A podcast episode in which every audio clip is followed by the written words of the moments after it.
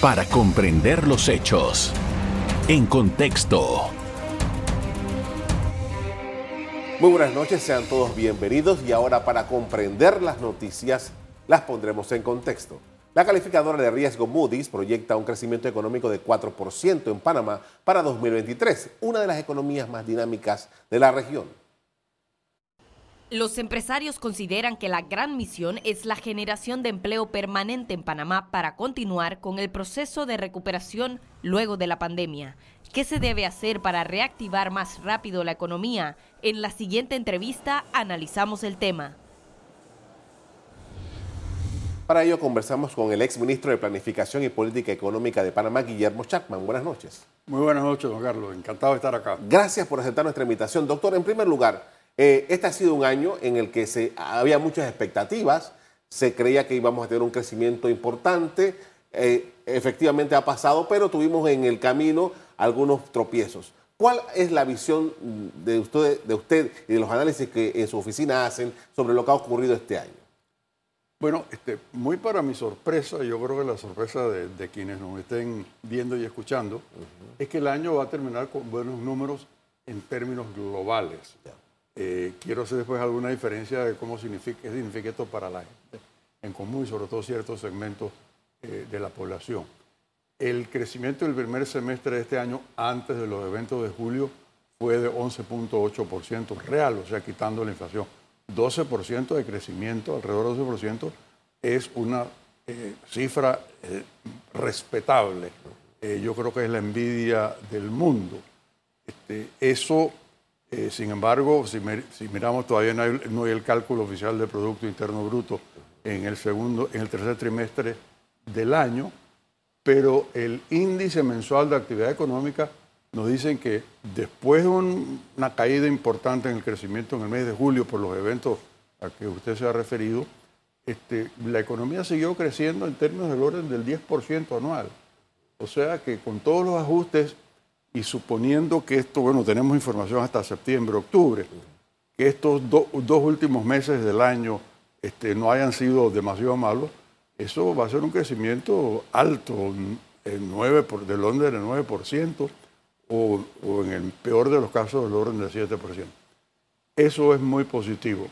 Sin embargo, este, estamos en un fenómeno que el crecimiento no genera empleo o genera una proporción de empleo que no va, no es compatible, no es consona con el alto crecimiento económico. Tenemos casi el 10% de desempleo formal, eh, tenemos un grupo grande de empleados este, que dejaron de, de buscar empleo porque no lo encuentran. Eh, cuando usted suma ambas cosas, tenemos un desempleo del, del 17-18% efectivo, que es una carga muy grande. Esos niveles de la población realmente no sienten el crecimiento del país. Digamos, una quinta parte del país no siente el crecimiento. Ahora, ¿cómo, cómo entendemos esto?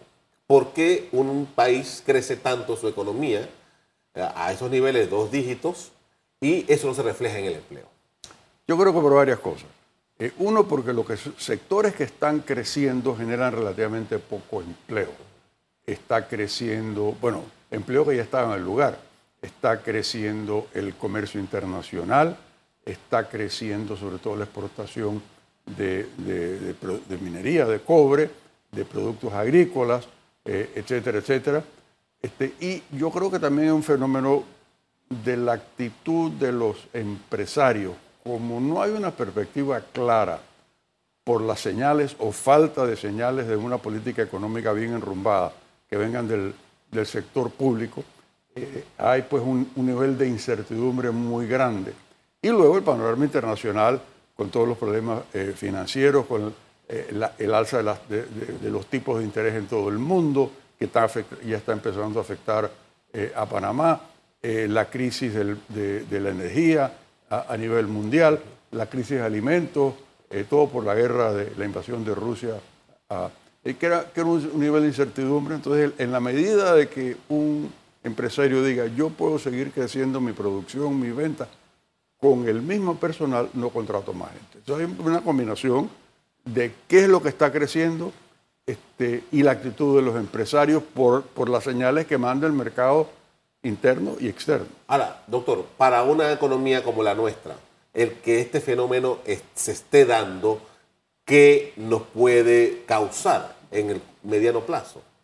Bueno, yo creo que lo que va a causar es que esos, eh, esos niveles de descontento que se manifestaron posiblemente en una forma no efectiva este, a mediados de, este año, este, posiblemente vayan a, repetirse en el futuro cercano, porque la economía por sí no va con, el rumbo que lleva y la falta de dirección que venga de los altos niveles del, país, no lleva una perspectiva de un alto crecimiento. 4% es bueno a nivel mundial porque el mundo va a estar creciendo muy poco, al orden del 3% o menos en general, o sea, 4% es, envidia para, para, mucha gente, pero en el caso de Panamá, eh, si 8, 7% no nos resuelve el problema del desempleo, 4% menos. Doctor, usted ha mencionado ya dos veces aquí en este segmento que tenemos falta de dirección. ¿Qué, ¿Cuáles son las direcciones que necesitamos en un momento como este? Sí, yo creo que el, país necesita hacer un examen de conciencia eh, sobre el problema que yo creo que es uno de los problemas fundamentales del país, que el crecimiento genera poco empleo. Es más, genera mucha ocupación y, y, mucho empleo en el sector público, pero el sector público tiene un límite en cuanto al empleo que puede crear, porque la capacidad para emplear gente está dada fundamentalmente por los impuestos de los que no estamos en el sector público como usted y yo estamos pagando. Entonces, e, ese es un perro tratando de morder su propio rabo, da vuelta y vuelta y, no, va, y no va a ocurrir. Eh, ahí, ahí es donde está el problema. Ahora, doctor, tomando en consideración esto, eh, la dirección que se, que se necesita, ¿este liderazgo lo da el gobierno o realmente esta es una economía que puede realmente andar sin que, sin que tenga esa guía. Sí, sí puede andar sin que tenga esta guía. Y de hecho está andando eh, sin esa guía. Pero estamos dejando de aprovechar unas oportunidades enormes que tiene este país. Eh, por ejemplo, nos estamos quedando cortos en el, en el caso del turismo, que tiene un potencial enorme en este país, pero requiere una orientación, unas acciones, unas inversiones, unos gastos del Estado que no se están dando porque las prioridades están en otro lado. El desarrollo ordenado y con reglas claras de la logística, que ofrece otro enorme potencial para la creación sobre todo de empleo bien remunerado en el sector industrial. Y luego para la reorientación eh, este, de, la agricultura, que Panamá tiene muchas oportunidades que estamos desaprovechando. Eh, todas esas son fuentes importantísimas de crecimiento que no estamos aprovechando. Con esto vamos a hacer una primera pausa para comerciales. Amigos televidentes, en breve continuamos hablando y analizando la situación económica del país. Ya regresamos.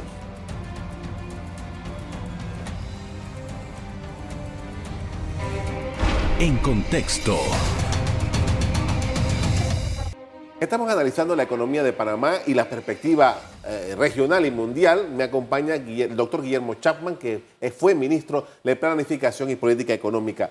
Doctor Chapman, eh, empezamos hablando de que las proyecciones de Panamá 4% para el próximo año, eh, que es muy buena y tal y tal, pero hay una mm, luz roja que dice, cuidado, el mundo va a entrar en recesión. Todos los especialistas lo están diciendo. La guerra en Ucrania ya va para un año, ¿Cómo vemos todo esto y cómo se ve Panamá dentro de esto? ¿Está vacunado? No, no hay forma de vacunarse en el caso de Panamá. Eh, hay formas de, minimizar, reducir al mínimo eh, el impacto de estas fuerzas internacionales que son ineludibles. Yo creo que un elemento que hay que tomar en consideración es que mientras más pequeña es una economía, más dependencia tiene del resto del mundo. Y Panamá no es una excepción es más, Panamá es una de las economías que más dependencia tiene el resto del mundo porque somos un gran exportador de servicios. Entonces, de manera que, por ejemplo, el tránsito en el canal, las ventas de la zona libre, eh, el turismo, que son los generadores de divisas, son nuestras exportaciones de servicios, y un país pequeño necesita exportar para poder importar, porque no producimos aviones, no producimos carros, no producimos mezcladoras de cemento, no, este, generadoras de electricidad, en fin, necesitamos importar. Este, de manera que eh, eh, eh, ese es un, requisito esencial de la economía panameña, exportar. Y si el mercado está lento, este, eso no, nos va a afectar. si crecemos al 4% o al 5%, que es una posibilidad real, este, eso nos permite sobrellevar esta situación sin ningún problema mayor, excepto que no vamos a estar este, eh, afectando, mejorando las condiciones de los segmentos de, la población que realmente no están participando en los beneficios del crecimiento. Parte de lo que eh, se está hablando de, de, esta recesión que se proyecta para el mundo entero está relacionada con la inflación. Ya vimos que Estados Unidos está dando algunos pasos para bajar de nuevo sus tasas de interés y tal. ¿Cómo, cómo entendemos esto, doctor? Bueno, la mayoría de los bancos centrales del mundo, empezando por el Banco Central de los Estados Unidos, el, Banco de la Reserva Federal, eh, el Banco eh, eh, Central Europeo y los japoneses y otros están combatiendo la inflación elevando las tasas de interés. Mientras más caro me toma a mí obtener un préstamo para este, una hipoteca para comprar un carro, para comprar electrodomésticos, etcétera, menor es mi deseo de comprar o mi capacidad de comprar. Entonces están tratando de frenar. Eh, afortunadamente, esta semana ya se dio una primera, dos primeras señales de que por lo menos el ritmo del aumento de, los intereses este, se está desacelerando. Esta semana ocurrieron dos, dos eventos. Uno, la inflación en el mes de noviembre resultó menor que en el mes de octubre, eh, algo más de, medio punto porcentual de caída, o de, respectivamente con la tasa de interés, digo, de, inflación anterior. Esa es una buena señal que recogió, creo que el miércoles de esta semana, el Banco de la Reserva Federal aumentando los intereses medio punto, mientras que en los aumentos anteriores los estaba aumentando tres cuartos de punto. O sea que hay, hay, hay una luz ahí al final del túnel que no es una locomotora que se nos viene encima. Eh, esa es una señal eh, positiva. Ahora, ¿qué está pasando en el mundo? Va a depender en buena medida de eh, la guerra, la invasión de Rusia, porque eso afecta energía y afecta alimentos de una forma muy importante. vamos allá, justamente, doctor Chapman, porque el señor Vladimir Putin ha dicho que él va a seguir, incluso con el invierno, va, va, a seguir. Y mientras Putin dice eso, tenemos una situación en China que se está complicando un poco porque están aumentando los casos de COVID y eso tiene también un impacto fuerte. Estamos hablando de un granero, un petrolero y un fabricante de, todo en medio de situaciones críticas, algunos unos por la guerra y otros por la situación económica que, y en la enfermedad del COVID. Sí, bueno, este, un granero y un petrolero que resulta ser uno de los graneros más grandes del mundo, junto con un petrolero que igual es uno de los más grandes del mundo, o sea que tiene un efecto notable, que se siente, se nota. Eh, entonces, y luego China, que con el problema de, del virus, del COVID, y la nueva política que están adoptando después de las presiones enormes que ha puesto de protesta eh, la población, este, puede tener un efecto de desacelerar el crecimiento de ese país más las sanciones y los obstáculos que el mundo occidental, Estados Unidos y Europa le están poniendo de diferentes formas a China. Eso a mí me dice una desaceleración de la economía china, que es la segunda economía más grande del mundo y la economía más exportadora del mundo. Y eso es un mensaje muy malo para Panamá, porque buena parte de las exportaciones chinas, sobre todo a la costa este eh, oriental de los Estados Unidos pasan por el canal de Panamá. O sea que eh, la pregunta suya es que sí, efectivamente estos dos fenómenos nos afectan y no hay nada que podamos hacer al respecto. A, eh, eso iba, doctor, porque no hay nada que podamos hacer, pero algo hay que hacer. Sí. O sea, internamente, por ejemplo, aquí, te lo recordará, después de 2008, que vino esa gran crisis económica, principalmente en los Estados Unidos y en Europa, eh, nosotros aquí en Panamá estábamos felices, casi que fue imperceptible. ¿Cómo, cómo comparamos esto y, y, cómo Panamá puede efectivamente eh, no tener un golpe tan fuerte de estos estragos mundiales?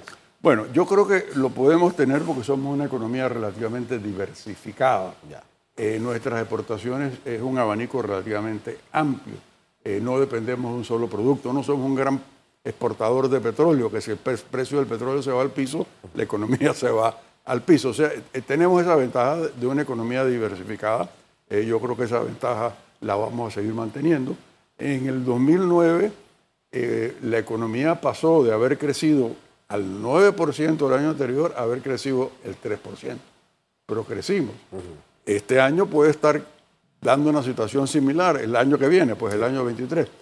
Cae, pasar del 9% de crecimiento que podría ser este año al 4%, este, que seguimos siendo positivos, este, no este, eh, el auge que esperaríamos, que todo el mundo espera, porque haya mucho dinero en la calle, que todo el mundo tenga empleo, etcétera, pero este, sobrevivimos, ¿no? Yo veo una nota positiva en eso.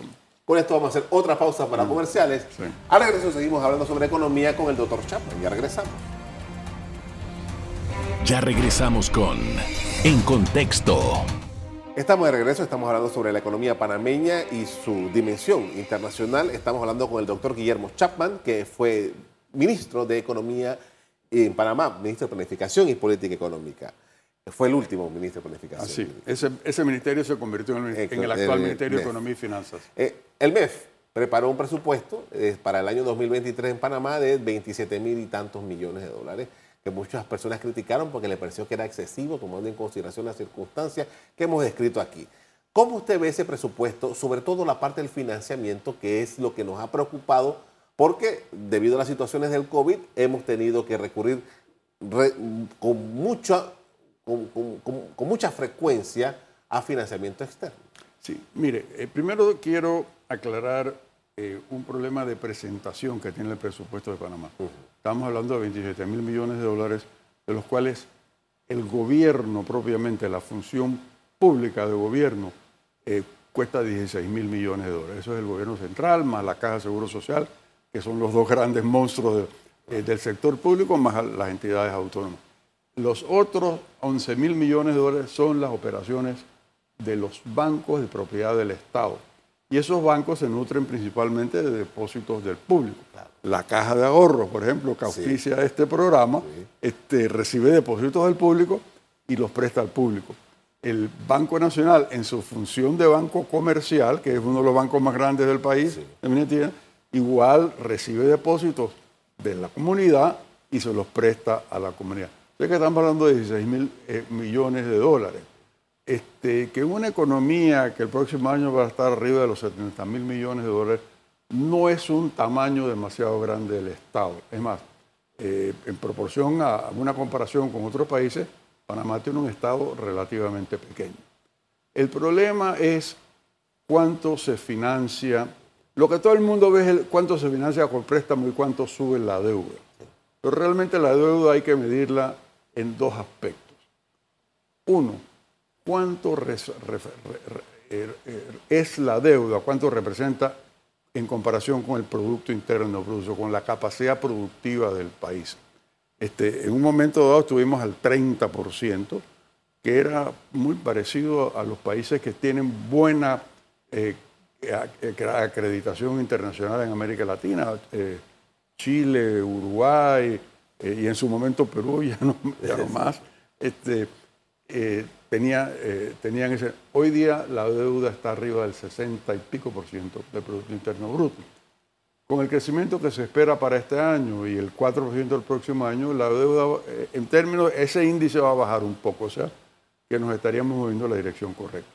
El otro problema es que esa no es la deuda que van a pagar nuestros nietos. Esa, esa, esa deuda no se va a pagar nunca. Los países siempre están endeudados y lo que hacen es estar dándole vuelta a la deuda. Otro indicador que hay que ver es cuánto representa los intereses que yo pago sobre esa deuda con respecto a mi presupuesto. y, le explico después por qué. Hace unos años el pago de intereses era el equivalente al 10% de mis ingresos totales. Hoy está arriba del 15%. Este, y si seguimos creciendo la deuda a un ritmo eh, eh, alto, eh, dentro de poco va a estar 20%. ¿Qué significa? Si antes yo tenía 90 centavos de cada dólar que recogía para salud, educación, seguridad, todos los gastos públicos, ahora va a tener 80 centavos para el gasto. O sea, que es un efecto de amarrarme, esquinarme en la capacidad de gasto. Y eso la estamos pagando nosotros. Ahora, doctor, en, hace 26 años, cuando usted fue ministro, hubo operaciones de reestructurar deudas. ¿Esto se ve ahora necesario? Eh, es bien difícil hacerlo. En aquella época hubo un contexto en que fue fácil, bueno, fácil no, pero era eh, posible reestructurar integralmente la deuda, porque toda la América Latina estuvo en crisis. Recuerda que la, década de los 80 la bautizó el doctor Enrique Iglesias la década perdida de la América Latina. Y en, Estados Unidos, donde estaban la mayoría de los bancos, en Europa y Japón, estaban los bancos que tenían la deuda de la América Latina, llegaron a la conclusión de estos países no pueden pagar esa deuda. hay que buscar alguna forma de perdonarla, disfrazándola, etcétera, etcétera. Y salió el famoso Plan Brady, que permitió cambiar esa deuda por, por otros papeles. Este, en el caso de Panamá, por ejemplo, a mí me tocó, junto con un equipo extraordinario de gente, reestructurar la deuda. Eso significó que por cada dólar que nominalmente debíamos, pagamos 28 centavos. Y los bancos tomaron las pérdidas respectivas y nos permitieron emitir eh, otros instrumentos de deuda que suavizaron eh, la capacidad, eh, la exigencia del pago que teníamos que hacer. Este, tendría que venir una crisis como la de los 80 para que los países ricos del mundo accedan a un caso un tratamiento similar. ¿no? Hablando del presupuesto, usted dice, bueno, 16 mil millones de dólares realmente es lo que tiene la operación del gobierno con la Caja de Seguro Social. Tenemos un tema de que hace falta, como usted bien dijo en el primer segmento, inversión pública, en, sobre todo en ciertos sectores, por ejemplo, los carreteros, el tema de la infraestructura para el turismo y tal y tal. Y, tal. y tenemos un problema que, bueno, se ha suavizado un poco en, esta, en los últimos ejercicios, que es el de los impuestos. El, régimen tributario ha podido acomodarse, pero como la economía, mm, mm, el público, la renta de la gente no se está cobrando como debe ser, porque no todo el mundo está eh, organizado eh, eh, oficialmente para pagar tributos, entonces hay un desfase allí que le sigue costando al gobierno. Sí, bueno, claro que sí uno de los elementos que, usted lo acaba de señalar muy, muy bien es que estamos dejando dinero en la mesa. Hay cálculos que han hecho instituciones internacionales y que uno puede eh, corroborar eh, en donde dice, bueno, el ITBM se está cobrando una, parte mínima de lo que debería producir. aún así, la recaudación este año ha estado creciendo unas tasas elevadísimas, 20 en algunos rubros 25% con respecto al año anterior. Claro, el año anterior fue malo, este, pero sí, este, eh, eso, eso, está ocurriendo así. Eh, Ahora, nosotros, nosotros para, para que Panamá funcione, funcione, necesitamos, este es un tema que eh, el, gobierno le ha dado muchas vueltas, pero realmente en algún momento hay que sentarse y decir, hay que revisar el tema tributario en Panamá. Sí, sí, hay que revisarlo.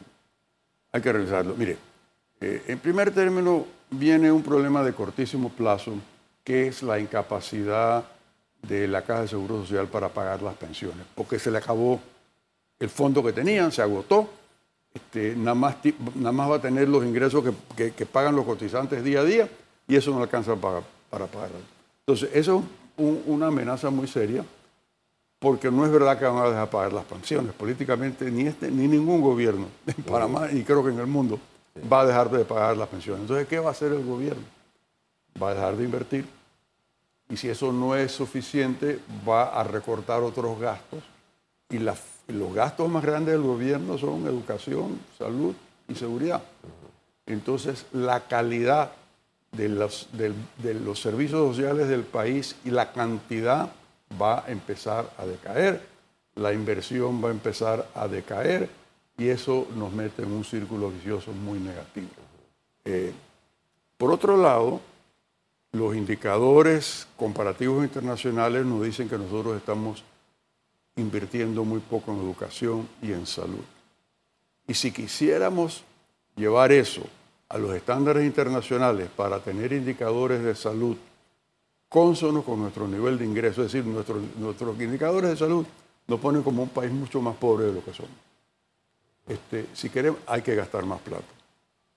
El problema es que nadie quiere pagar impuestos porque dice, "Yo, ¿dónde está la rendición de cuentas? ¿Dónde está la eficiencia del gasto? ¿En qué lo están gastando? Mire, esa es la gran interrogante que yo creo que legítimamente tenemos todos los panameños. Muchas gracias, doctor Chapman. Con mucho gusto. A usted también quiero darle las gracias por habernos sintonizado esta noche. Como siempre, los invito a mantener la sintonía con EcoTV. Buenas noches. Para comprender los hechos. En contexto.